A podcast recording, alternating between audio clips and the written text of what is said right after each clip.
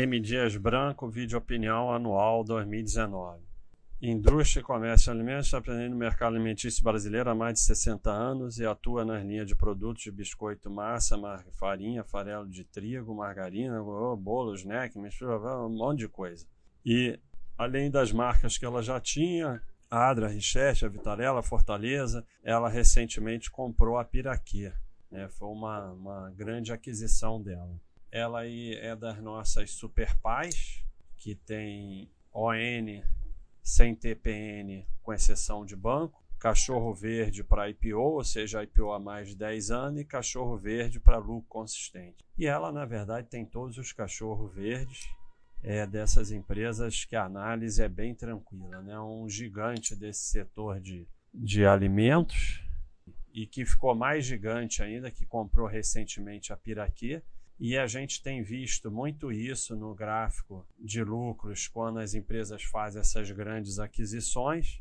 Não quer dizer que depois vai voltar, pode não voltar, mas faz parte do negócio quando você faz uma aquisição grande, você ter um período aí de ajuste a essa aquisição. A gente viu recentemente com a TOTOS, com a aquisição da Bematec, que o pessoal ficou reclamando, muita gente saiu da empresa e depois ela voltou a se ajustar, né? Então, para ser sócio, vai ter que passar por esses momentos, porque as empresas são organismos vivos, elas melhoram, pioram, fazem aquisição, passa por um período mais difícil. Se você não aguenta isso, é melhor não ter ação. Então, é, mas, de qualquer maneira, a gente tem aqui 17 anos com lucro consecutivo, 100% dos anos com lucro e novo mercado. Então, é o tipo da empresa que basta olhar esse quadro e acabou a análise. Né?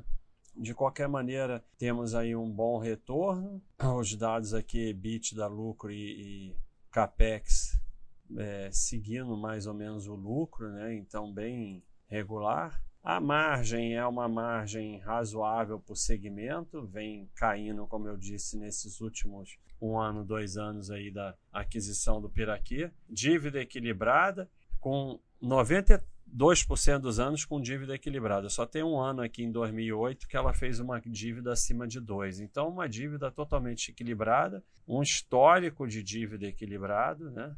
Não é uma empresa que a gente tem muito para ficar olhando. Vamos ver o que, que tem. No rating aí, basicamente, a única que tem do segmento não, praticamente não existe, pelo menos por enquanto.